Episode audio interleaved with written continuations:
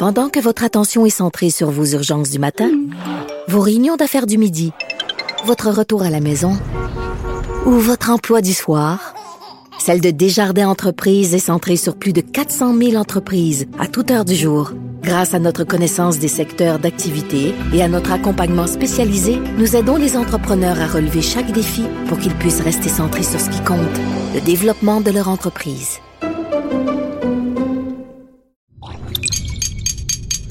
Cube Radio.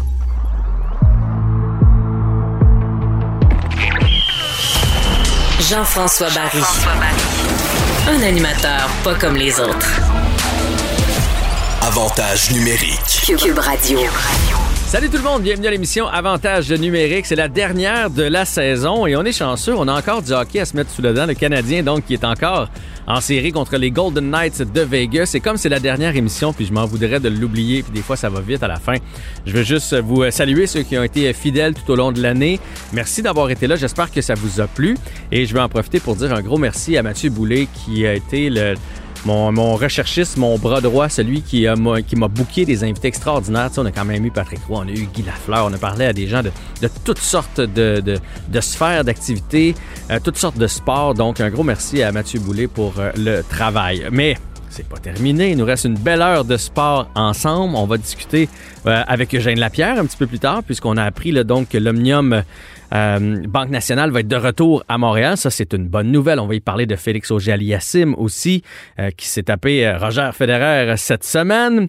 On va parler un petit peu plus tard aussi à l'émission avec notre ami Stéphane Cadoret du Journal de Montréal et du Journal de Québec, qui revient, lui, sur les 30 ans de la sélection de Lindros par les Nordiques de Québec. On se souviendra qu'Éric Lindros avait choisi de ne pas venir jouer avec les Nordiques. Ça avait fait toute une saga. Je me souviens même qu'on avait fait un sketch au Bye Bye à l'époque, tellement c'était, c'était gros cette histoire-là. En bout de ligne, est-ce que ça a été bon? Est-ce que ça a été mauvais pour les Nordiques? On va en reparler. L'ami Olivier Primo va être avec nous et on va aussi évidemment s'intéresser à ce qui se passe avec le Canadien de Montréal. Et euh, pour en discuter avec nous, on va recevoir Alexandre Picard qui est analyste à TVA Sport, ancien joueur de la Ligue nationale de hockey. Donc c'est parti. Bienvenue à Avantage numérique. Jean-François Barry. Avantage numérique. Cube Radio. On fait tous nos euh, analystes de salon, nos experts, nos DG, nos coachs. On remodèle les trios, on y va de stratégie. Mais il n'y a rien comme parler avec les vrais, ceux qui ont joué la game, pour essayer de comprendre ce qui se passe sur la patinoire. Alors, on va aller parler avec Alexandre Picard, qui a joué dans la Ligue nationale, qui est maintenant analyste à TVA Sport. Parler évidemment de cette série canadien Golden Knight. Salut Alexandre. Salut. Là, Alexandre, je dois mettre en contexte les gens. Au moment où on se parle, il est 3 heures vendredi. Et euh, on a su ce matin donc euh, que Dominique Ducharme avait eu des irrégularités dans son test COVID. Il est donc en isolement à la maison. Peut-être qu'il va être là parce qu'on on lui a passé d'autres tests. On n'a pas dit un test positif. Irrégularité. Euh, c'est arrivé entre autres à Ben l'entraîneur de l'Avalanche du Colorado. Reste que puis là, je pose la question aux joueurs, ça fait quoi dans l'environnement de l'équipe? Même s'il est là ce soir, reste que là, ta, routine est brisée. Ton entraîneur n'était pas là aujourd'hui euh, lors de la pratique. C'est une distraction quand même pour tout le monde. Comment les joueurs vivent ça?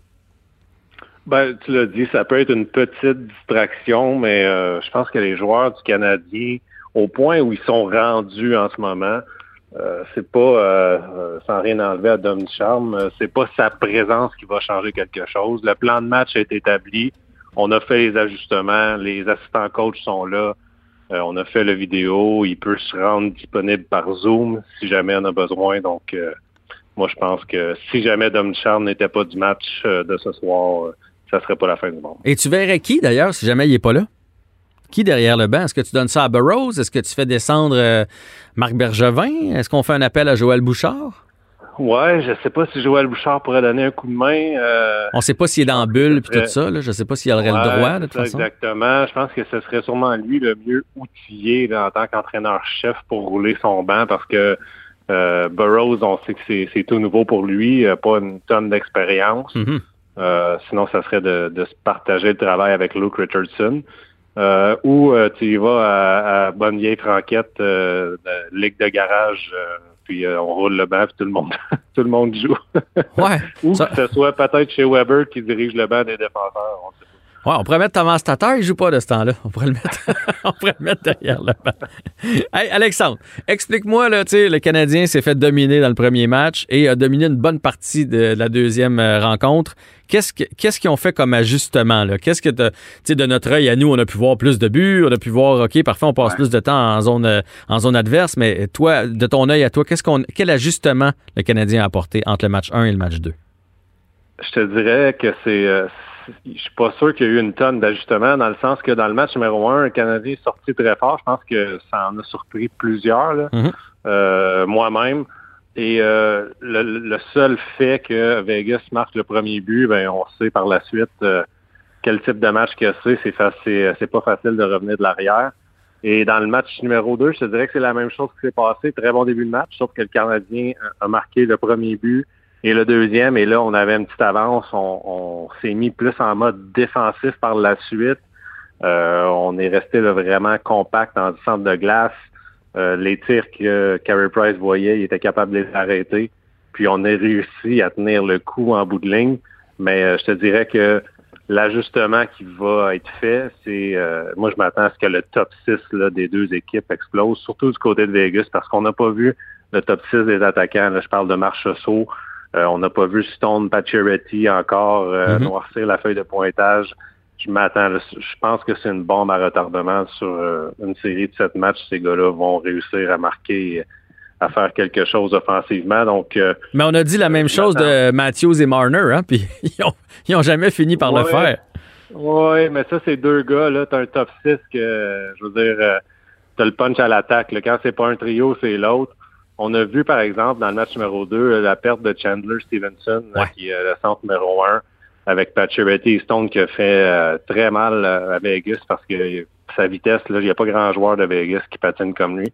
Euh, on a essayé Nicolas Roy à sa place au premier trio. Euh, pendant le match, on l'a changé. On a mis euh, à sa place. Donc, il y a un petit avantage mental de ce côté-là du Canadien parce que nous, nos trios sont stables, tout le monde joue bien. Euh, donc, moi, moi j'avais prévu Vegas en 7 parce que justement, je pense que ça va être une longue série. Euh, les deux équipes sont, sont outillées pour veiller tard. Les gardiens de but jouent bien. Donc, euh, on est choyé en tant que fans de voir cette série-là. Ouais, puis euh, juste pour en rajouter, là, puis pour le bénéfice de nos auditeurs, euh, le, Vegas ce soir, on met Alex Stock au centre de Stone et Pacioretty. En oh. tout cas, c'était comme ça à l'entraînement.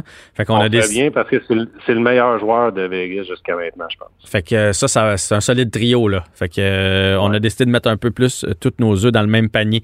Je veux que tu me parles, à part les changements de de stratégie, mais j'étais assez d'accord avec toi. Il n'y en a pas eu des tonnes, à part qu'on a marqué le premier but. Il y a quand même l'arrivée de Jeff Petrie qui est venu stabiliser. On a vu son importance. Il est venu stabiliser la brigade défensive du Canadien. Oui, en effet. Le, problème quand Jeff Petrie n'est pas là, c'est que tu dois distribuer des minutes à des joueurs qui ne sont pas habitués euh, de jouer tant que ça. Donc, des Gustafsson, euh, des Romanov, euh, des Kulak. Et puis, on l'a vu dans le match numéro un par moment, c'était pas évident pour ces gars-là. Et même dans le match numéro 2, euh, on a vu on a vu Merrill et Gustafsson en arracher et c'est pourquoi on limite ces gars-là à jouer du 10 ou 11 minutes par match. Puis je, veux, je leur enlève rien parce que ces gars-là, je pense qu'ils ont tout simplement atteint leur limite mhm. et ils donnent le meilleur d'eux-mêmes. C'est la limite qu'ils peuvent euh, qu'ils peuvent donner. Puis euh, j'ai hâte de voir les prochains les deux prochains matchs. Je pense que c'est peut-être là que Dominique Ducharme en ligne de compte, ça va être de gérer son banc, non seulement pendant le match, mais en prévision du reste de la série, parce que je suis pas certain que le top 4 à la défense peut continuer de jouer du 28 minutes jusqu'à la fin. On sait que Vegas a un style de jeu euh, sur l'échec avant, euh, des gros bonhommes euh, qui finissent leur mise en échec. On a des joueurs qui sont maganés à la défense, dont Petrie, dont Weber. Donc, je m'attends à ce qu'à la maison, on a le dernier changement, on essaie d'insérer un peu plus le numéro 5 et le numéro 6 à la défense pour justement donner un moment de répit euh, au top 4. Ah ouais, parce que ça frappe. Puis euh, si on veut se rendre jusqu'au bout, puis se rendre à la prochaine série, on va avoir besoin de, nos défenseurs. Puis on a parlé de Petrie, mais moi, chez Weber, j'ai été critique à l'occasion cette saison euh, envers chez Weber, mais euh, depuis le, quatrième match à Toronto, il joue de solides rencontres, de solides playoffs. Ouais, ces gars-là, tu sais, Weber, Petrie, Stahl, tu sais. Euh, Perry, on peut mettre Perry dans Perry, le lot. Ouais, Perry, excuse. Tu sais, Perry était pas critiqué pendant la saison parce qu'il sortait vraiment des lapins de son chapeau à quelques matchs mm-hmm. d'intervalle. Weber, Stahl, c'était plus difficile parce que justement, on sentait que le calendrier condensé, peu de temps, peu de temps de repos, c'était pas évident pour eux. donc, en ce moment, on voit qu'ils sont juste en mode série, puis euh, sont prêts à tout pour aider l'équipe. Et tu sais, je te, je te mentirais, je te dirais que Weber, euh, en ce moment, n'est pas le meilleur défenseur, le défenseur le plus important. Et Stahl est un des joueurs les plus importants à l'attaque. C'est euh, son trio qui produit le plus offensivement en ce moment. Donc, c'est des gars qui sont plus âgés, mais qui ont su doser leur saison pour justement se garder un peu d'essence dans le réservoir pour les séries éliminatoires. Ouais, euh, là on a parlé des vétérans, mais moi il y a deux jeunes qui m'impressionnent drôlement. Le Suzuki dans le match numéro 2 a été phénoménal. Et que dire de Cole Caulfield? Euh, je sais pas toi de ton salon, mais moi quand je l'ai vu recevoir la rondelle dans le haut de l'enclave, prendre comme il a fait deux dribbles, il a pris une enjambée. J'étais sûr qu'il allait lancer parce qu'il a la réputation de sniper. D'ailleurs, Marc-André Fleury s'est fait prendre. Il le défenseur aussi. Tout le monde s'est placé pour bloquer sa shot. Et oups, la petite passe en diagonale à Tyler Toffoli. Ces deux jeunes-là ont du talent. Ça n'a pas de bon sens.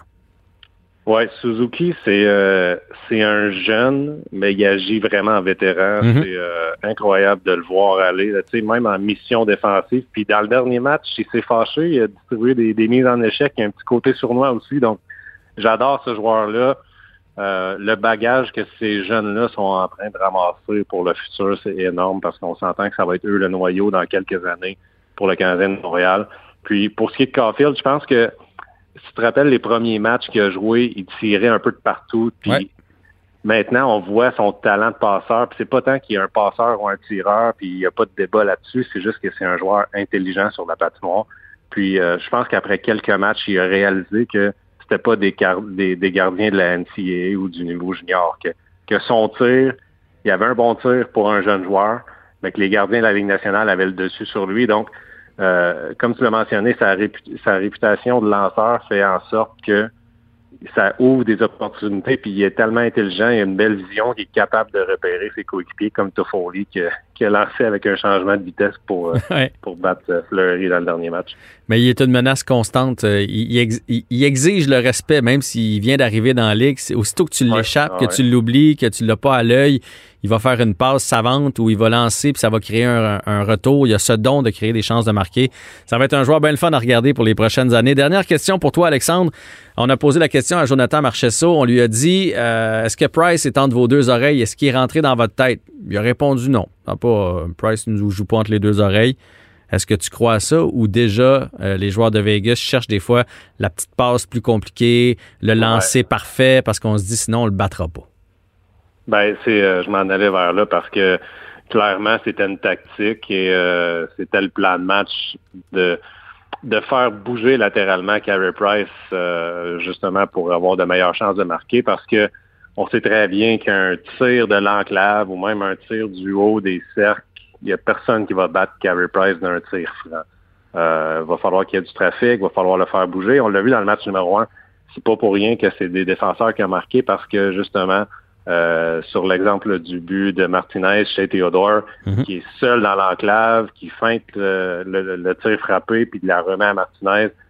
Euh, c'était le jeu parfait pour battre Carey Price. Et dans le match numéro 2, il y a plusieurs occasions qu'on a vu qu'on avait la chance de tirer au filet, de créer peut-être des retours devant Carey Price et euh, Vegas a opté pour la passe, le jeu spectaculaire, le jeu difficile. Je pense qu'on va rectifier le tir dans les prochains matchs parce que euh, oui, tu battras pas Carey Price d'un tir franc, mais si tu tires pour des retours avec du trafic devant le filet, c'est là que tu vas le battre sur un deuxième et un troisième lancé. Donc, je m'attends à ce que Vegas là, euh, change son plan de match de ce côté-là. Donc, si tu as mis le Canadien en euh, Vegas en 7, j'imagine que tu prévois à Montréal une victoire de chaque côté avant de retourner à Vegas à 2 à 2? Exact, exact. Je pense vraiment là que ça va être une série euh, pour les équipes de gagner à la maison et euh, que dans le dernier match, ça va jouer là. Euh, j'ai beaucoup de misère à voir les Canadiens gagner deux matchs de suite contre Vegas. Je pense que Vegas a, trop de de vétérans qui sont passés euh, justement par la finale de la Coupe Stanley, par les séries. On était dans le corridor trois fois dans les quatre dernières années, donc mhm. on sait à quoi s'attendre. Euh, je pense pas que ce club-là va se faire battre deux matchs ce soir. Bon, ben on va surveiller ça. Alexandre Picard, merci beaucoup pour l'entrevue aujourd'hui et bon match ce soir. Yes, toi aussi, merci. Bye.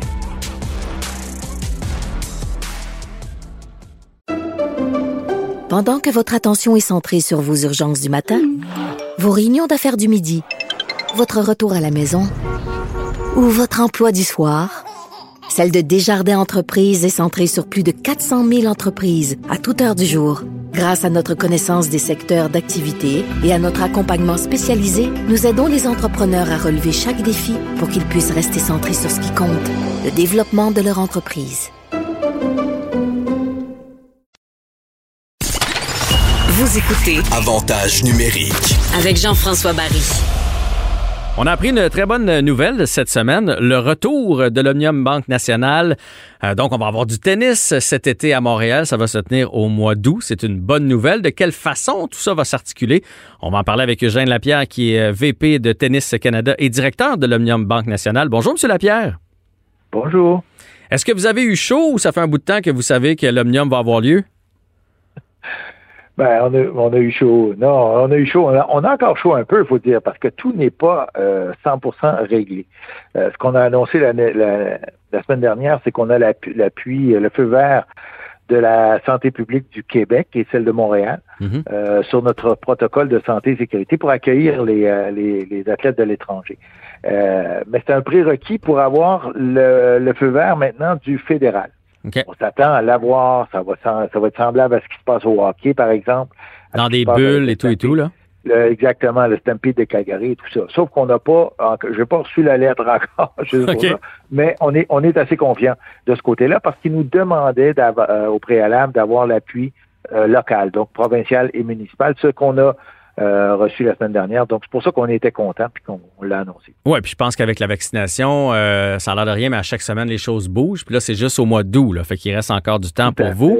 tout à fait. Vous vous attendez à quoi, là, pour l'instant? Est-ce qu'on pense avoir des spectateurs, pas de spectateurs? Est-ce que les, les, joueurs, vous pensez, vont venir en grand nombre? Ça fait beaucoup de questions dans une seule question, euh, dans, la même question. On va y aller par étapes. On va y aller par étapes et c'est effectivement la prochaine étape. Une fois qu'on aura confirmé l'accueil des, athlètes en sol canadien, ben là, on, va voir avec euh, les euh, autorités médicales si on peut avoir des spectateurs sur le site. Et ben ça, ça augure plutôt bien parce que bon, le gouvernement a déjà fait des annonces. Ça a commencé avec 2500 personnes. Euh, ben, deux, des, groupes de 250 jusqu'à un maximum de 2500. Mhm. On vient d'annoncer maintenant qu'on montait ça à 3500.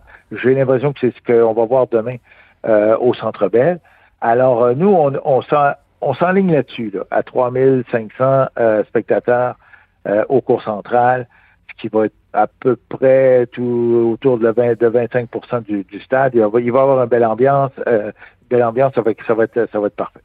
Est-ce que à, ce nombre-là d'invités, de, spectateurs, de billets, est-ce que vous allez être capable d'offrir les mêmes bourses que d'habitude ou ça va jouer? Euh, c'est une bonne question parce que euh, déjà depuis le début de, la pandémie, euh, du côté de la WTA, on a fait un, arrangement où on va donner une, portion des, bourses, je crois que c'est 60% ou 70% tant qu'on n'est pas à, à spectateur complet. Alors, on donne pas de la totalité euh, des bourses et puis les joueurs sont bien contents parce qu'au moins ça donne la, possibilité d'avoir euh, des tournois. C'est pas très rentable pour nous du côté de la vente de billets, mais on s'assure quand même de garder euh, les revenus de télévision et les revenus de, de, droits commerciaux, les commanditaires et ainsi de suite. Alors, ce qui fait que ça vaut beaucoup plus. c'est quand même beaucoup mieux pour nous de tenir l'événement que de ne pas le tenir. Puis on veut on veut perpétuer le spectacle, bien sûr. Ah oui, puis c'est important parce que sauter deux, deux, années, ça peut être, euh, à un moment donné, ça peut être plus coûteux au niveau de repartir tout ça de, l'année prochaine en, ah, en 2022. Parlons maintenant de Félix Auger-Aliassime qui a connu une, semaine extraordinaire. Première des choses, s'est rendu en finale et son tournoi suivant, première rencontre, c'est contre son idole Roger Federer. Euh, ils ont quand même 19 ans d'écart, les deux.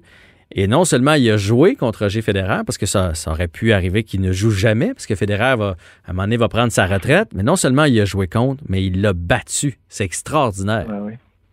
Tout à fait. Alors, c'était euh, vraiment toute une...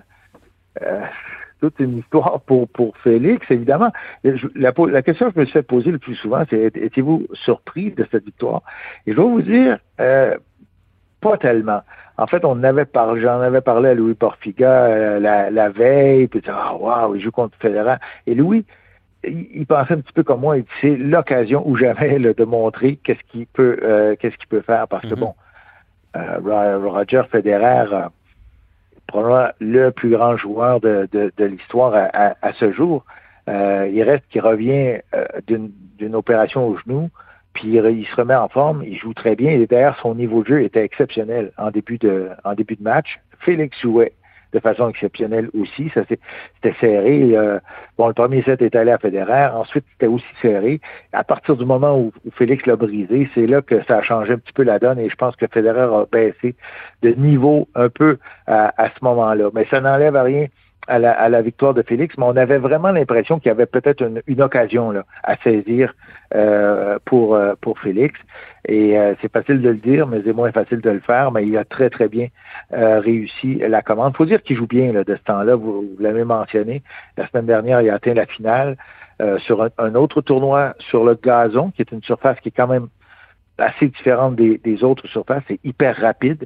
le bond de la balle est bas et tout ça. Et on peut-être pas la surface que Félix devrait préférer, mais là, il joue bien là-dessus. Et d'ailleurs, il a gagné son prochain match euh, après avoir battu Federer euh, hier. Euh, ce matin, en fait, il, est rendu en, demi-finale maintenant de, ce tournoi en Allemagne. Alors, ça va plutôt bien de ce côté. Et ça augure très, très bien aussi pour le tournoi de Wimbledon qui est dans, quelques jours. Alors, on, va, on va le suivre et j'espère que ça va lui donner un élan pour euh, entrer dans les, dans les top 10 là, à un moment donné. Ben, on, le souhaite. Puis ce qu'on lui souhaite aussi, c'est de finir par gagner un tournoi. Parce que je ne sais pas, vous, à l'interne, si ça vous inquiète, mais lui, lui, à la limite, ça semble chatouiller parce que je pense que ça fait huit finales dans lesquelles Félix se retrouve et il perd en finale. Puis là, à un moment donné, tu finis par jeter un, un sort sur ce genre d'événement-là. Euh, est-ce que ça vous inquiète? Est-ce qu'il y a une préparation spéciale? Est-ce que vous lui parlez? Est-ce qu'il y a un psychologue sportif qui entretient ça pour être certain qu'il ne fasse pas toute une montagne avec le fait qu'il perd en finale? Ben il faut comprendre que Félix vole de ses propres ailes maintenant. Il, euh, est avec euh, son, agent qui le, suit sur le circuit. Il vient de changer d'entraîneur. Il est avec Tony Nadal, l'oncle mhm. de, de, Rafael Nadal. Il a gardé son, entraîneur qui, qui, euh, travaille avec lui depuis plusieurs années, euh, Frédéric Fontan, le, français. Alors, c'est clair que ça l'énerve. C'est clair que ça peut pas être drôle de perdre huit finales euh, de suite. Et, euh, et, et, ça devait lui rentrer en, en, dessous de la peau à un moment donné. Et, et justement, c'est peut-être encore la victoire sur Federer va pas, probablement revenir lui donner un boost de confiance. Alors, on va voir. Il est rendu en demi-finale euh, cette semaine. J'ai pas vu son prochain adversaire. On va voir s'il atteint la finale encore euh, euh, cette semaine, puis voir qu'est-ce qui qu'est-ce qui va se passer, parce que effectivement, qu'à un moment donné, ça se passe plutôt entre les deux oreilles. Mm-hmm. Et mais j'ai bien confiance qu'il va être qu'il va être capable de passer de passer par dessus. Le problème, c'est qu'à un moment donné, les adversaires euh, il, devient marqué. Là. les, adversaires vont dire Ah, OK, si ça chauffe un peu trop, ou dans les matchs importants, ou tout ça, il devient plus vulnérable, ou tout ça, et ça, il ne faut pas que ça arrive. Et, Félix le, sait très bien.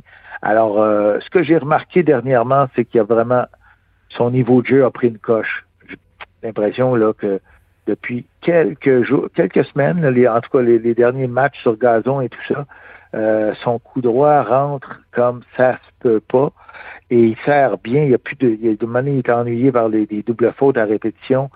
Ça n'existe plus dans son jeu. Au contraire, il fait des points euh, sur le des, des, points de service où la balle ne revient pas, soit que c'est un as ou que, que c'est trop puissant.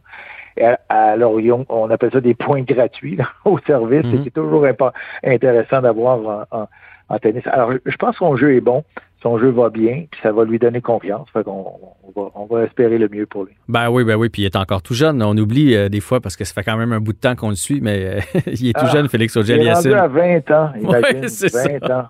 il y a du temps. Mais parlant, parlant d'âge, cette semaine, quand je l'ai vu battre Federer, puis je comprends que Federer revient d'une opération, tout ça reste qu'il a 39 ans. Là, on a entendu que, que Nadal va faire l'impasse sur Wimbledon et sur les Jeux olympiques. Est-ce qu'on assiste tranquillement, M. Lapierre, euh, à la fin du Big Tree, à la fin du trio, là, euh, Nadal, Federer, Djokovic, qui ont dominé depuis quoi, les 15 dernières années, le tennis masculin? Ben, à un moment donné, euh, il faut que ça arrive, là. c'est sûr. Djokovic n'a pas l'air trop fatigué, lui, de, son côté. Mais Federer, est-ce qu'il va avoir 39 ans cet mm-hmm. été? alors, ben oui, à un moment donné, ça peut pas c'est pas des, des, surhommes. Là. Euh, et Nadal fait attention à, lui, dans son jeu est encore plus physique, là, donc c'est important pour lui de prendre des, périodes euh, de, repos. Euh, il n'est pas à son meilleur sur les surfaces de gazon, donc de faire l'impasse sur, sur Wimbledon, c'est tout un signe. J'ai entendu qu'il ne voulait pas jouer non plus aux Jeux olympiques. Donc, ça augure plutôt bien pour euh, Toronto, pour que pour l'avoir euh, au tournoi de Toronto qui va suivre euh, quelques jours après après les Jeux Olympiques. Donc on, on, verra de, de ce côté-là. Mais oui, à un moment donné, ce sont les jeunes qui vont prendre le contrôle. des, des petits passes, le, le, le, le, jeune le jeune russe là, dont j'oublie le nom. Medvedev? Euh, ouais, il y a Medvedev, mais il y a l'autre qui, qui frappe son coup droit comme un fou, mais j'oublie son nom. Euh, ah là, je peux pas vous aider. Alors donc, il y a Denis Chapovalov qui est dans la, qui est dans le, dans l'histoire euh, aussi et, euh, et Félix bien sûr. Alors il y en a plusieurs là, il y en a plusieurs. l'affaire c'est que c'est il y a tellement de profondeur dans le niveau masculin euh, que c'est, vraiment quelque chose. à un moment donné, il y a quelques années, ben, en tennis, les, les, les, meilleurs joueurs passaient les premiers tours sans trop de problèmes. Mais là, c'est, de plus en plus difficile. Tous les tours de tous les tournois sont, euh, sont difficiles. Alors, euh, ben, on est chanceux d'avoir quand même quelques bons représentants de notre côté. On, va suivre ça. Ben, ça va très bien du côté canadien. Puis on veut que ça continue d'aller bien. D'ailleurs, continue de développer nos talents d'ici. Et bonne chance, M. Lapierre, avec l'Omnium Banque Nationale qui va se tenir au mois d'août. Merci pour l'entrevue. Ben, ça me fait plaisir. Pendant que votre attention est centrée sur vos urgences du matin, vos réunions d'affaires du midi, votre retour à la maison ou votre emploi du soir, celle de Desjardins Entreprises est centrée sur plus de 400 000 entreprises à toute heure du jour. Grâce à notre connaissance des secteurs d'activité et à notre accompagnement spécialisé, nous aidons les entrepreneurs à relever chaque défi pour qu'ils puissent rester centrés sur ce qui compte, le développement de leur entreprise. Avec Jean-François Barry, on a toujours l'impression d'être en série. Vous écoutez Avantage numérique avec Jean-François Barry. Alors, je vous ramène en 1991, il y a 30 ans, les Nordiques de Québec, qui ont une équipe misérable cette année-là, on doit le dire, qui ramassent le premier choix au repêchage. Et en Ontario, il y a un gros bonhomme qui euh, s'apprête à être euh, le joueur sélectionné au premier rang. Il s'appelle Eric Lindros. Et les Nordiques, même si le clan Lindros avait un peu averti qu'il ne voulait pas venir jouer à Québec, les Nordiques qui prennent quand même la chance de le repêcher. Et ce soir-là, sur l'estrade, Eric Lindros s'est levé. Il est allé rejoindre les dirigeants des Nordiques. On s'est dit, bon, mais ben, il accepte finalement. Il a pris le chandail, il l'a plié, il l'a mis en dessous de son bras. Et ça s'est terminé comme ça dans un énorme malaise. Stéphane Cadorette, journaliste sportif au Journal de Québec et Journal de Montréal, qui revisite, puisque ça fait 30 ans, donc cette épopée d'Éric Lindros, il revisite ça dans le, dans le journal, évidemment. On l'a en entrevue avec nous. Salut Stéphane. Salut.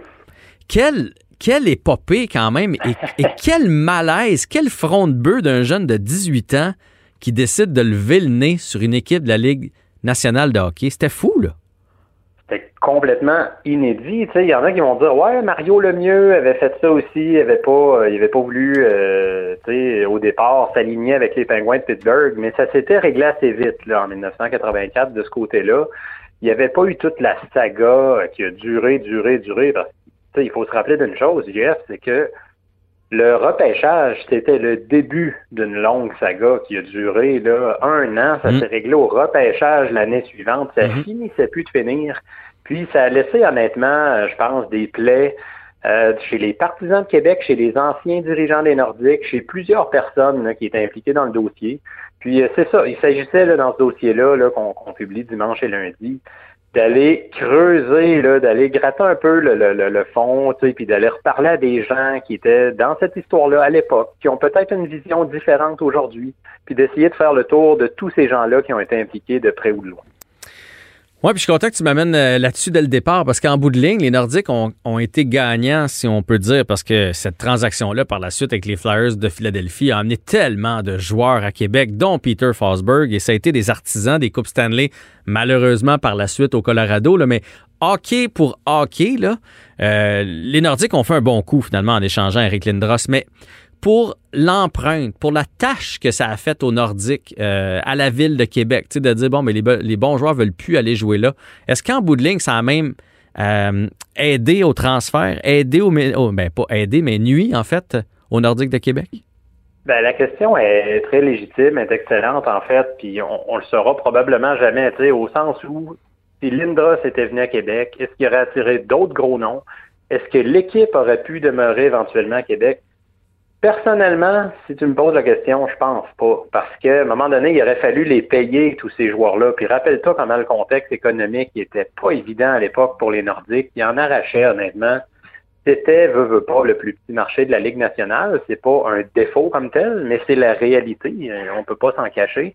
Puis à un moment donné, il aurait fallu payer tous ces gros joueurs, ces gros égaux. Donc, Lindros ou pas, je pense que le club aurait fini par partir. Mais dans le moment présent, c'est sûr que ça donnait pas une bonne impression aux joueurs étoiles de la Ligue. Puis d'ailleurs, quand les, les Nordiques ont, ont, euh, transigé euh, Eric Lindros, euh, ils ont fait le deal avec les Flyers, bon, et les Rangers de manière un peu simultanée. Ça a été Ouais. tout un cirque. Ça a été Mais- tranché par un, Ouais. un- un avocat, si je ne me trompe pas. un- c'est quelqu'un qui, a- Exact. qui a décidé, là, c'est- ça allait être lequel des deux, entre les Rangers et les Flyers, qui allait l'avoir, Lindros? Ben, il a fallu ça parce que ça devient une affaire d'avocat à un moment donné. Là. Mais pour, pour en revenir à, à- à la question, les joueurs vedettes, là, que ce soit les joueurs des Flyers qui ont obtenu dans la transaction, il y en avait deux, Mike Ritchie et Ron Extall, sur le coup, ils voulaient rien savoir de s'amener à Québec. Sont venus un peu en bougonnant. Finalement, Ritchie a eu bien du fun, Extall un peu moins. Si c'était avéré le trade, euh, en bon français, l'échange, excuse-moi, avec les Rangers, c'est le gardien John Van Beesbrook là, qui, qui boudait, semble-t-il, à l'idée de venir à Québec. Puis il y avait eu des pourparlers avec tout plein d'équipes là-dedans. Là. Mhm. Écoute, les Red Wings étaient dans le coup à un moment donné. Ils n'ont pas été longtemps là, jusqu'à qu'au fil d'arrivée dans les discussions. Mais il était question de Steve Eiserman. Puis Steve Eiserman, qui était une vedette montante à Détroit, voulait pas non plus venir à Québec. Donc, tout ça pour te dire que c'était toute une commande à l'époque à amener les joueurs vedettes. Lindros n'était pas le premier puis pas le dernier à avoir dit non, mais c'est probablement le joueur avec le plus gros aura dont on attendait le plus de choses là, qui avait refusé les Nordiques. Les Nordiques connaissaient l'opinion du clan Lindros. Euh, Est-ce que tu sais euh, pourquoi ils l'ont repêché quand même? Parce qu'il aurait pu transiger le premier choix, euh, justement, aux Flyers, mais à, avant que ça fasse tout ce, tout ce brouhaha où il aurait pu aller chercher un autre joueur. Eux autres, ils croyaient en leur chance de le convaincre? Ben, ils croyaient en leur chance de le convaincre, ça c'est la première des choses. Ils se sont dit à un moment donné, les esprits vont se calmer, on va attendre, on va discuter, puis on verra ce qui adviendra. Puis l'autre chose, c'est qu'ils, dans le fond de leur tête, c'est évident qu'ils devaient se dire, autant Pierre Pagé, qui était le directeur général, entraîneur-chef, que Marcel Aubu, le propriétaire, convaincus qu'ils se disaient, écoute, dans quelques mois, sa valeur à Lindros va juste monter. Dans le pire des cas, qu'il ne veut pas s'aligner avec nous, comme il prétend en ce moment, on va obtenir une valeur complètement démesurée pour lui. Puis C'est ce qui est arrivé. Regarde l'échange, là. Tu as eu un paquet de joueurs là-dedans. Steve Duchesne, un défenseur qui a, rapport, qui a ramassé 82 points son année avec les Nordiques là, quand il est arrivé. Ron Extall qui devenait le gardien partant. Kerry Hoffman, un défenseur d'expérience. Ouais. Mike Ritchie qui était un jeune attaquant là, qui a donné de, de fiers services. Euh, t'as eu, puis la pièce maîtresse là-dedans, bon, il y a eu Chris Simon, il y a eu deux premiers choix, mais la pièce maîtresse, c'était vraiment euh, Peter Forsberg, puis un pour un. Si tu regardes ça 30 ans après, là, Ouais, un pour un, c'était assez. tu dis Eric, Eric Lindros contre Peter Forsberg, convaincu qu'aujourd'hui, tout le monde dirait ben les Nordiques auraient gagné quand même la transaction. Donc imagine tout ce qu'ils ont eu en plus. pense que c'était l'idée derrière la tête. On le repêche, on essaie de le convaincre. Si ça ne fonctionne pas, ben il y a toujours cette tasse-là dans notre jeu. Mais même s'ils pensaient ça, ils ont essayé fort. Moi, j'ai appris dans ton article, je savais pas ça, mais qu'on lui a offert, puis à l'époque, c'était beaucoup d'argent, on lui a offert 5 millions par année pour les 10 premières saisons de sa carrière. C'était phénoménal pour un gars qui avait pas donné un coup de patin. Et on a même fait un meeting avec lui dans, une chambre d'hôtel avec sa famille, puis on a fait déplacer Guy Lafleur pour essayer de le convaincre. Je veux dire, on a, joué toutes les cartes qu'on avait dans notre sac. Ouais, puis Guy Lafleur a compris assez tôt que ça arriverait pas. les Nordiques ont vraiment fait tout en leur pouvoir. Puis ce qui est intéressant aussi, euh, en toute humilité, dans ce dossier-là, c'est que, euh, rappelle-toi, Eric Lindros a fait beaucoup de sorties publiques il y a cinq ans quand il a été admis au Temple de la Renommée. Oui. Euh, là, à ce moment-là, rappelle-toi ce qu'il a dit. Ben, moi, je suis pas allé à Québec. C'est pas à cause du, du marché. C'est pas à cause des finances. C'est pas une question d'argent. C'était pas à cause qu'on parlait français, c'est à cause de Marcel Aubu, c'est le propriétaire en place qu'on pouvait pas blairer. Lui il a fait cette sortie-là, ça l'a un peu réhabilité au Québec, il a fait tous les gros plateaux télé, euh, tout le monde en parle, etc., etc. Euh, puis cinq ans plus tard, qu'est-ce qui en reste? Est-ce que c'est nécessairement 100% sur Marcel Aubu? C'est ça qui est intéressant de revisiter, de donner la parole à plusieurs acteurs là-dedans, autant du côté des Nordiques que du côté Lindros. J'ai reparlé quand même à son ancien agent de l'époque, Rick Curran, qui avait négocié l'entente euh, euh, avec les Nordiques, qui, ben, l'entente qui n'a jamais eu lieu, qui a mhm. négocié ensuite avec les Flyers. Il était en arrière-scène de tous ces moments-là. Mais j'ai aussi parlé à des gens des Nordiques qui disent, eux, attendez un peu, là, c'est beau là qu'ils disent ça, c'est l'excuse facile aujourd'hui de dire c'est la faute de Marcel Aubu, mais il y a d'autres éléments à considérer là-dedans. Donc, c'est un peu un mélange de tout ça, d'essayer de donner la parole à tous là-dedans.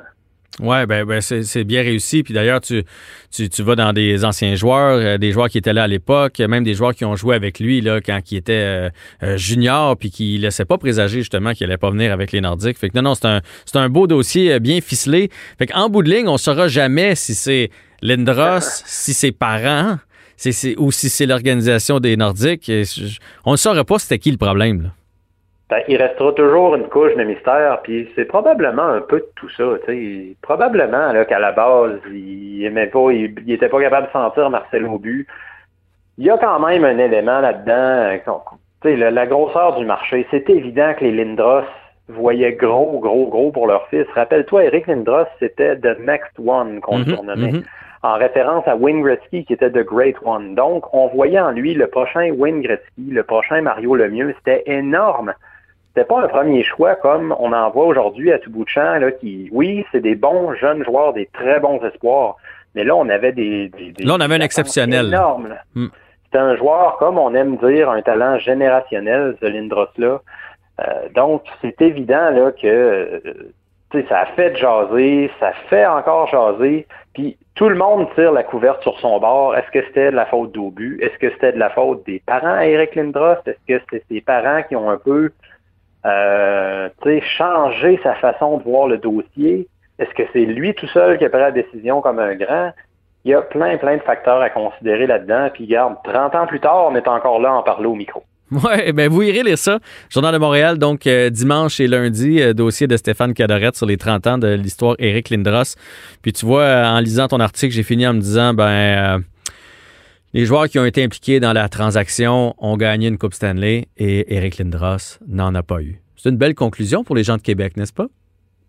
Ben, semi-belle conclusion parce que les Coupes Stanley ont été gagnées au Colorado. Donc ça, ça laisse des traces aussi, tout comme le refus d'Eric Lindros. Je pense que l'histoire des Nordiques en est une de souffrance.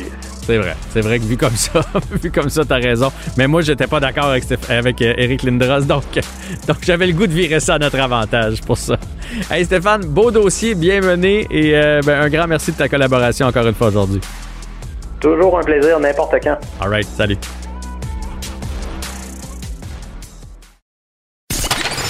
Vous écoutez Avantage numérique avec Jean-François Barry. Ben, c'est la dernière fois qu'on fait notre segment dans le vestiaire avec Olivier Primo. Et euh, Olivier, on n'aurait jamais pensé être encore en série avec le Canadien au moment où on se parle, le 18 juin, à l'aube du troisième match entre les Golden Knights et nos Glorieux. C'est extraordinaire. on aurait encore moins dit que euh, la, la série serait égale 1 à 1 et que le Canadien avait dominé la deuxième euh, comme ça. Mais il était temps que ça finisse. Il était temps. Eh. Un, deux, trois minutes de plus, là, puis... Je ne sais pas si euh, c'est la question que je me pose, puis d'ailleurs on va avoir la réponse euh, ce soir. Je ne sais pas si c'est parce que le Canadien a levé le pied, puis on s'est dit à 3-0 avec Carey Price, on est correct pour gagner ça, puis là tranquillement on a senti les Golden Knights revenir, ou c'est les Golden Knights qui ont remis la switch à on, puis qui nous ont dominés. Fait que là, on va savoir s'ils ont dormi en première période ou c'est le Canadien qui a dormi par la suite. T'en penses quoi? Toi, tu, tu penses qu'on est égal à égal, que le- ce qu'on a vu à Vegas, donc une game d'un côté, une game de l'autre côté, ça représente ce qu'on va voir dans les, dans les prochaines rencontres? Écoute, moi j'ai mis le Canadien en 6 Oh. euh, et euh, je, je crois que la première partie, on était bon. Euh, c'est drôle parce qu'on est sorti des blocs en malade après, Ouais. euh, après beaucoup de jours de, de congé. Je m'entendais au contraire. Puis là, après, on s'est comme euh, on s'est pas écroulé, mais on s'est fait dominer. On va se, le- on va, on va se le dire. Carrément. Euh, Ouais. Exact. Mais je pense que Dominique Ducharme a, a ajusté ses tours très rapidement. J'ai été très, très content de voir euh, ce que j'ai vu en deuxième, deuxième partie. Price est encore ultra solide, on peut pas rien dire. Mais il y a un mais, là. Le Canadien en 6, j'y crois encore, mais les, tu sais, on l'a vu, là. Dernière période, là, c'était difficile. Moi, je pense que Vegas va vont arriver ici euh, très fâchés, très, très motivés.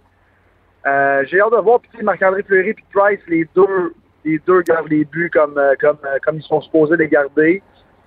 J'ai, écoute, c'est une série de gardiens de but, je pense qu'on est rendu là.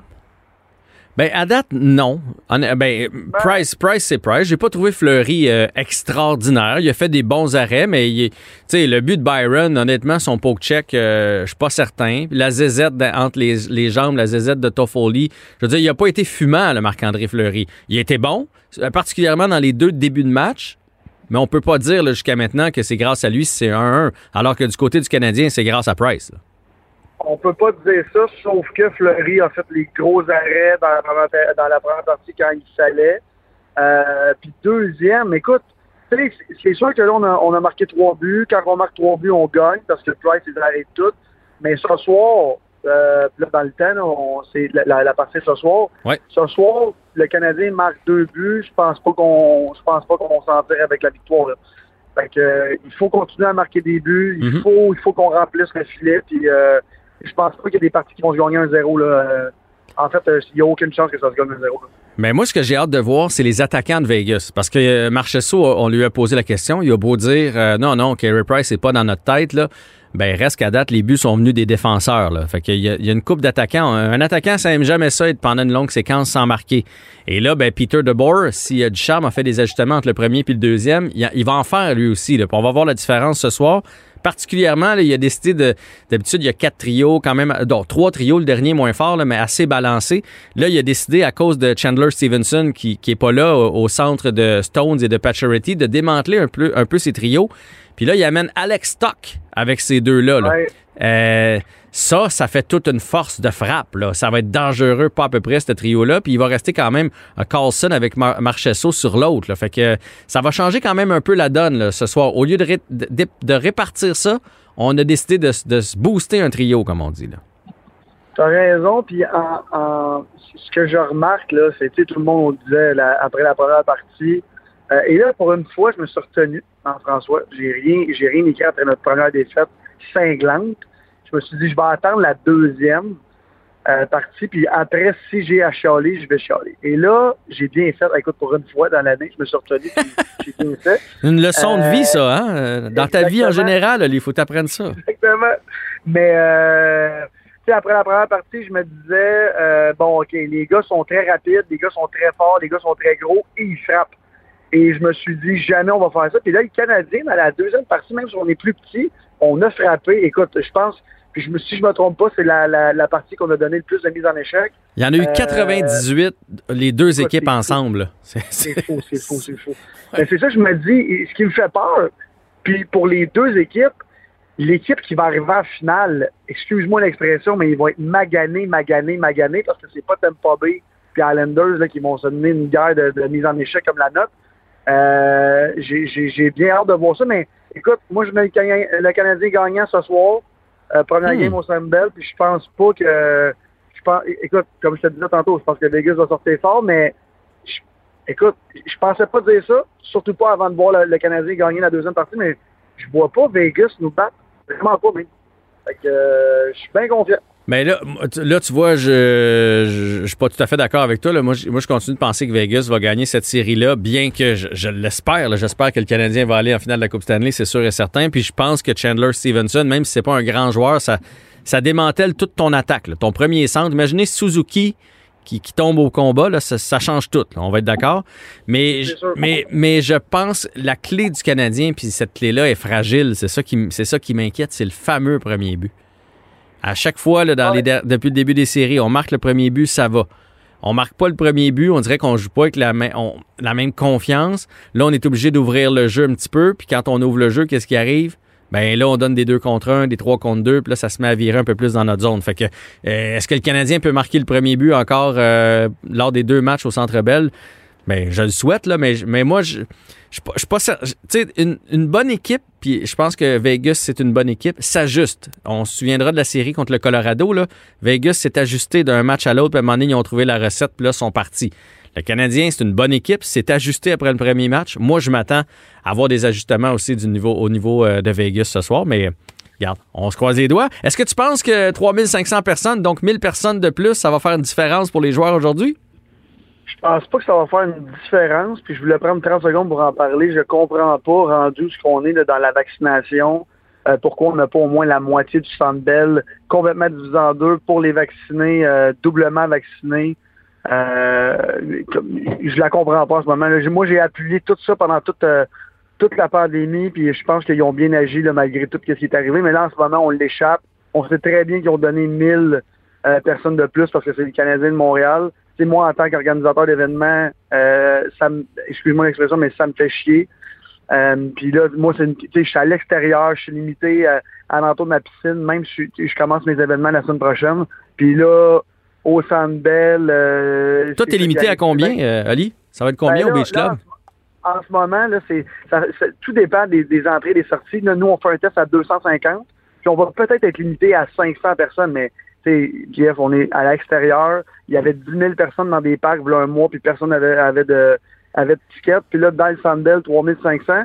Mais en même temps, en fait, je, je suis pas fâché contre l'organisation du Canadien. En fait, je suis vraiment content pour eux autres. Je suis fâché contre le gouvernement en ce moment qui, là, c'est là, c'est un peu n'importe quoi. En plus, la vaccination va plus que bien. Fait que pourquoi au moins on n'accepte pas une grosse, grosse partie du Sandbell doublement vaccinée. Puis pour des événements à l'extérieur, tu sais, pourquoi pas des regroupements, des regroupements pour écouter la, la, la partie à l'extérieur pour ceux qui sont doublement vaccinés puis tout ça. Ça se fait aux États-Unis puis ça va très, très bien. Ça se fait en Europe en ce moment pour l'Euro puis ça va très, très bien. Mhm. Fait que je vois pas pourquoi que on n'est pas là. là. Tu sais, Ouais. Quand on voit qu'à Vegas, euh, c'est plein, plein, plein. Là. Ben, je vais te poser une question. Puis, tu sais, moi, je suis assez d'accord avec toi. Là. Je trouve que les- dans les deux années, les deux printemps, là, on a eu de la misère à déconfiner. là. On se souviendra qu'en Ouais. 2020, avec 40-50 cas, on a empêché, euh, par exemple, là, les jeunes de rentrer dans leur école chercher leur diplôme. Là. Il il y avait 40-50 cas. On a toujours été très prudent lors du déconfinement. Mais moi, jusque- l'impression que j'ai eue, c'est qu'on aurait bien voulu mettre 10 000 personnes dans le Centre Bell, mais on voulait pas faire de... On voulait pas les mettre à part. On voulait pas que les gens comme toi, puis c'est pour ça que je te pose la question, chiale. En- mettons que si on avait dit, regarde, les autres festivals, les, les- tout ça, vous n'aurez pas le droit, vous autres, à 10 000. Mais pour le Canadien, on fait une exception. On en met 10 000 parce que ça arrive pas souvent, puis parce que ça fait vibrer tout le monde. Est-ce que tu l'aurais accepté en tant qu'organisateur d'événements ou ça t'aurait fait chier davantage? Non, mais ça me fait ah, ça, me fait chier autant parce qu'à 2500, j'ai pas droit de l'avoir, même si je suis à l'extérieur. C'est comme une joke. Fait que, depuis le début, moi, quand ils ont annoncé ça, j'ai dit, bon, moi, je vais pouvoir faire 2500. Actuellement, je rentre 8000. Écoute, il y a de la place en masse, en masse, en masse. Et là, on me dit, bon, des sections de 250, les ici, les ça. Euh, puis à cause que t'as as, une sortie, écoute, euh, je vais je vais pas aller compter des sorties au Centre mais euh, je pense pas que on, s'entend. En tout cas, fait que j'ai pas le goût de partir un, débat là-dessus. Euh, moi, si j'étais Jeff Molson, je serais bien content, puis let's go, puis go Abs go, mais pour les organisateurs de grands événements comme moi, c'est du n'importe quoi, puis j'ai bien hâte de voir ce que ça va donner. Deux dernières questions. On va revenir au hockey. Bergevin en nomination pour euh, DG de l'année. D'accord? Pas d'accord? Ben, moi, tu le sais, depuis le début de l'année, on s'est dit la même chose. Moi, je pense que Marc Bergevin avait, avait livré ce qu'il avait à livrer. Euh, c'est les joueurs qui livraient pas et le coach. Euh, moi, je pense que Marc a, a, sa place en masse là. Puis tu sais que j'ai été très critique dans les dernières années envers Marc Bergevin. Et là, je pense qu'il a vraiment livré la marchandise cette année. Qu'est-ce que tu veux qu'il fasse de plus? Tous les, les vétérans qu'il va aller chercher, il est, il est, allé les chercher. Toffoli qui a signé, bon, il a pas été bon pendant quoi du game, sur toutes les games qu'il a joué. Euh, tous ces, ces, joueurs. Bon, ah, Edmondson, euh, ouais, Jake Allen. Non, non, des grosses signatures. Ben oui. Exactement. Fait que non, il mérite sa place euh, amplement. Ben, je suis assez, assez d'accord. Puis ce vote-là, juste pour que vous, les, les, les, auditeurs le sachent, c'est fait après la deuxième ronde des séries. Fait que c'est sûr que ça, ça l'a aidé. Après la saison, Alors, après la saison, ça aurait peut-être, même si son travail avait été bon, ça aurait peut-être été plus difficile d'avoir euh, d'avoir des votes. Oui, vas-y. Y a-t-il un nouveau prix pour euh, le joueur qui a sauvé la job de tout le monde? Parce que Price va gagner haut la main. hey, lui, c'était cœur. Hein? Bergevin va avoir une prolongation. Duchamp va avoir une prolongation. Il y a une coupe de joueurs non, aussi. Bergevin, il méritait sa prolongation avec l'année de cette année. Sauf que là, on, on s'est traîné si le Canadien avait perdu ou pas fait les séries, c'était fini. Mais là, Price s'est réveillé. D'après moi, il se sentait mal de nous avoir fait presque manquer les séries. Oui, mais moi, ce que je veux dire pour Bergevin, je pense qu'il l'aurait eu quand même. Mais il va peut-être avoir quelques chiffres de plus ou peut-être quelques peut années de plus. Et dernière question, avec le travail de Philippe Dano depuis le début des séries, un rôle quand même effacé quand on regarde. C'est quelqu'un qui regarde pas la, la partie puis qui regarde le score sheet. Fait bon, Dano, il fait rien. Dano est phénoménal avec le Canadien présentement. Est-ce qu'on a le luxe de le perdre? Puis, autre question, ben, on, a tous pensé qu'il avait refusé là, un, une offre du Canadien. Est-ce que finalement, il va avoir plus puis il va avoir eu raison de la refuser, l'offre de l'été passé? Je vais redire ce que je disais l'année passée. Euh, pour lui, qui va aller signer bien en bas de ce qu'il mérite. Puis, euh, je pense pas qu'on doit payer Philippe Dano autant qu'on Qu qu que lui a refusé. Je pense qu'il aurait dû signer en haut, en bas, puis il aurait la tête claire. Là, en ce moment, c'est compliqué. Je comprends ce que tu me dis, euh, mais euh, tu sais très bien que les salaires, ça se paye avec les points. Dans ce moment, il y en a pas. Oui, mais il fait tout un travail. Là. Puis si on pense que Tatar s'en va, on ne sait pas ce qui arrive avec Drouin, il y en a peut-être un peu de place sur sa masse salariale. Parce que Cofield coûte moins cher que les deux dont je viens de te nommer. Là. Fait qu'en prenant cette place-là, il y a de l'argent qui se libère tu as raison, mais oublie pas que lui, il va vouloir un contrat quand même long. Et ouais. euh, va falloir qu'on signe tout le monde, Suzuki, Cofield, en plein milieu. Est-ce qu'on va être pogné avec Philippe Dano? Moi, je veux, Philippe Dano, je l'adore là, en passant. Là. Puis la dernière fois, quand il refusait ça, je comprenais pas. Moi, je pense que j'aurais aimé le voir signer le contrat. Il serait déjà sa deuxième année. Euh, puis, euh, regarde, je pense qu'on va voir dans le temps si, si j'ai si j'ai ou si on a raison ou pas. Mais euh, en ce moment, il ne doit pas être super content d'avoir refusé ça. Ben moi, 5-6 ans, à, à, entre 5 et 6 millions par année, j'ai pas de problème. C'est cher payé. Et c'est cher payé. oui, mais Gallagher, à, Gallagher à quasiment 7, c'est cher en Titi.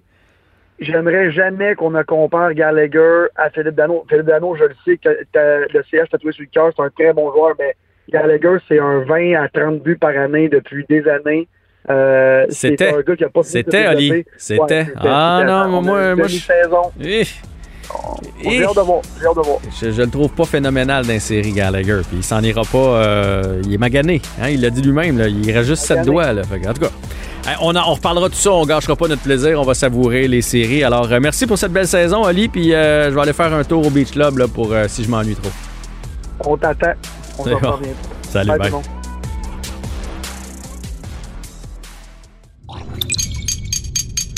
Cube Radio.